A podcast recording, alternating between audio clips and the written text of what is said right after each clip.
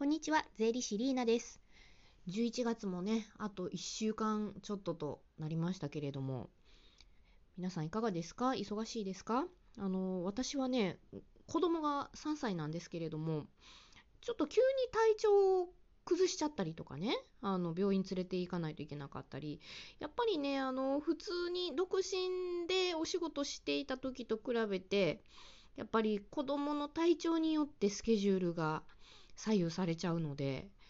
ちょっとねやっぱりママ芸人ママママで仕事してる人たちっていうのはいろいろ大変なことが多いなというのをまた最近改めて感じていますね。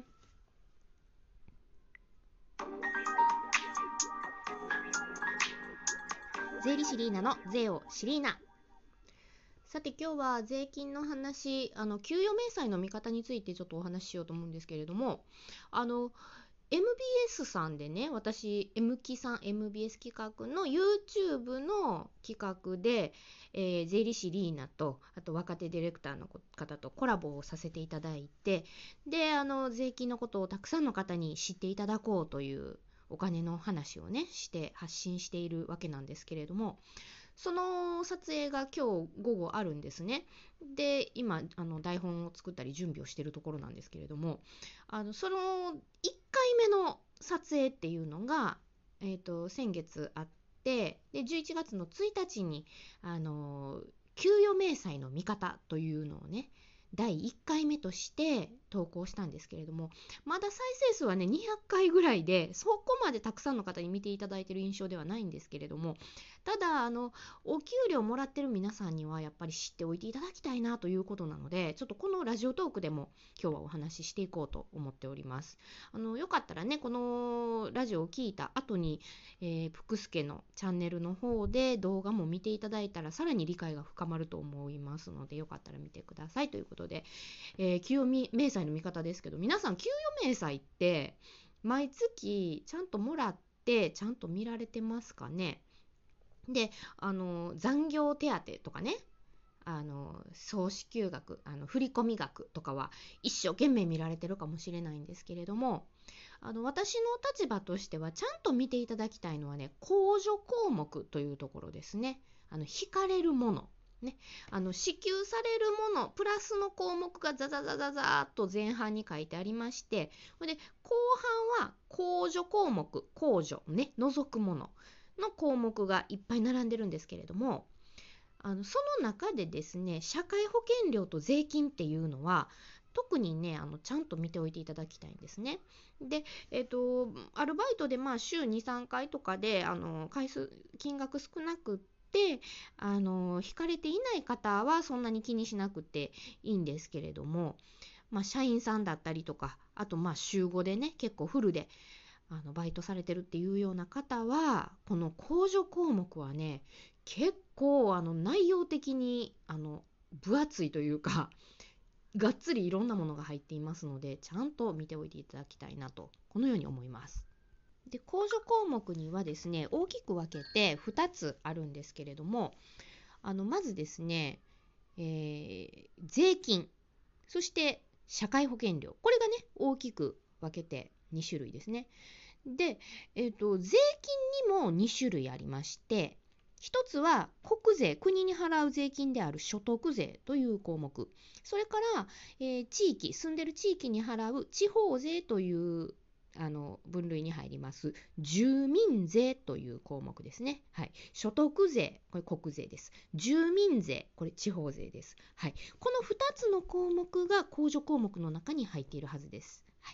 い、で、えーと、所得税っていうのはですね、毎月のあの支給金額から計算されます。で、ちなみになんですが、8万8000円を超えなければ0円です。で8万8000円を超えたところからですね何百円という感じで引かれ始めましてであの扶養の家族ねあの養ってるご家族がいらっしゃらない方の場合だったら例えばあの月20万円ぐらいやったら5000円ぐらい引かれたりとかね50万円ぐらいの方は3万ぐらい月引かれたりとかっていう感じであの毎月その金額支給される金額に応じて決まった額が天引きされます。これ所得税です。で、もう一つのこの住民税というのはですね、あの、前の年の所得、まあ、儲けですね、収入によって決まるんですよね。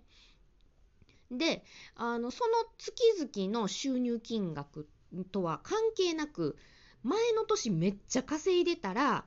あの、今年月1万しか収入がなかったとしても、もうがっつり引かれます。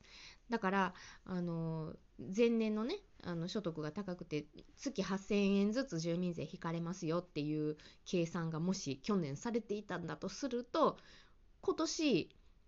あの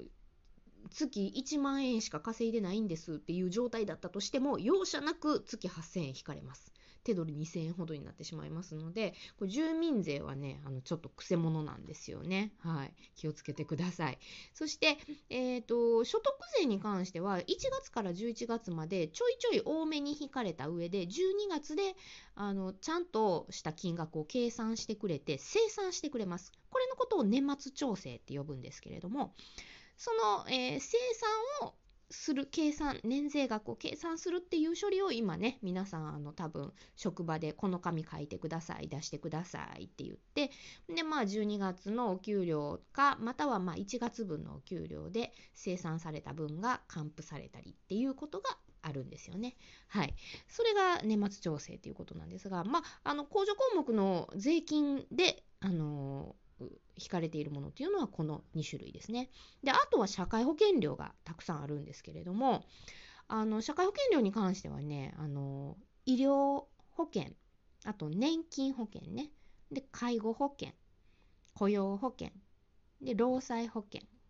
で、社会保険はこの5つからなってるんですけれども、実際に引かれてるものは、労災保険っていうのは会社が全部負担してくれてるので、あの、多い方でも会社あの天引きされてる社会保険料っていうのは4つです。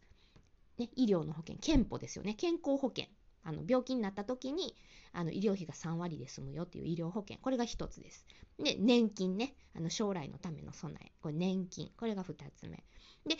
歳以上の人は介護保険という項目も引かれます。で、それ以外の方は、えー、その項目はなくで最後4つ目は雇用保険ですね。なので、えー、社会保険料の項目は3つないしは4つ項目として引かれているということになります。はい。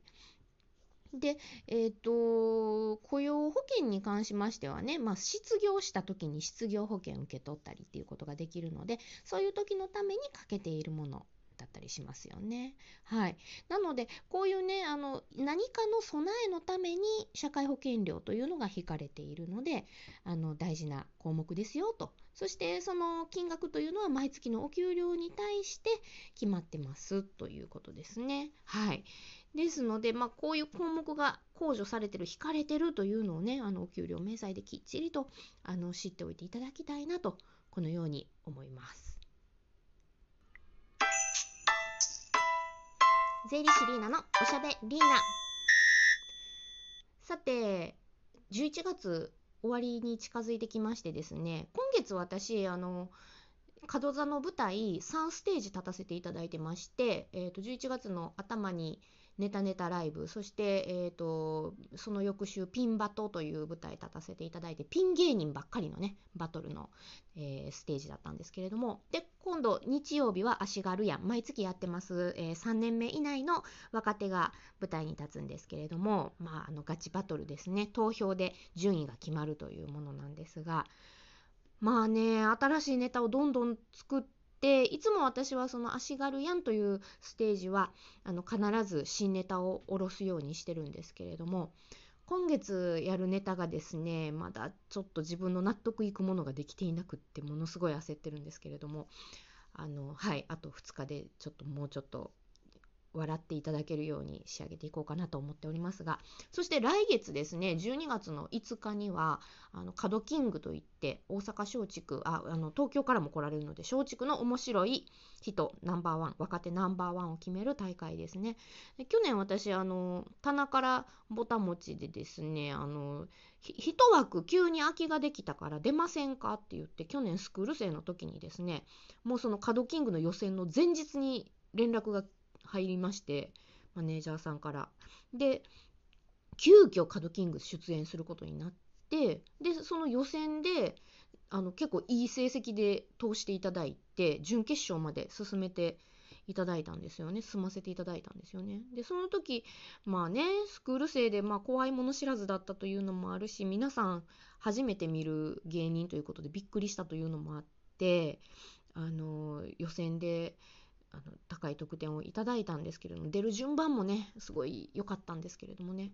今年はですねその去年の成績であのこの人たちが出られますっていうのをもう決まってる、まあ、シード権みたいなのを頂いてるのでカドキング出演がもう決まっているわけなんですけれどもね。そこに持っていくネタがまだどれっていうのが決まってなくってですねもうそれもちょっとちゃんと仕上げていかないとなということでかなり追い込まれているんですがまあ、今日はそのプクスケの撮影もあるということでもうなんかね頭の中ネタネタ作るんやら TikTok するんやら YouTube 作るんやらもうなんかいろんな台本とかネタ帳を書くのでもうパニック状態でほんでその中でさらに相続の相談の連絡があったりあの先輩芸人さんからちょっと相談みたいな電話入ったりほんで子供が病気になって病院連れて行ったりっていうもう本当あのわけがわかんない毎日を今過ごしております。この先ね、これ12月もっと仕事も忙しくなってですね、あの何ですか？あのあのやることもね増えてくるんでステージの機会も多分年末年始って去年の経験からいくとねあの舞台の機会も多いと思うのでいや本当私どうなっちゃうんでしょうかね。はい。でもまあ、好きなことをねやらせていただいてるという立場なので一生懸命頑張ろうと思いますのではい。応援をよろしくお願いいたします。なんちゅうまとめやっていう人に頼ってばっかりやな。はい、頑張りますよ。ありがとうございます。じゃあ次回もお楽しみに。税理士リーナでした。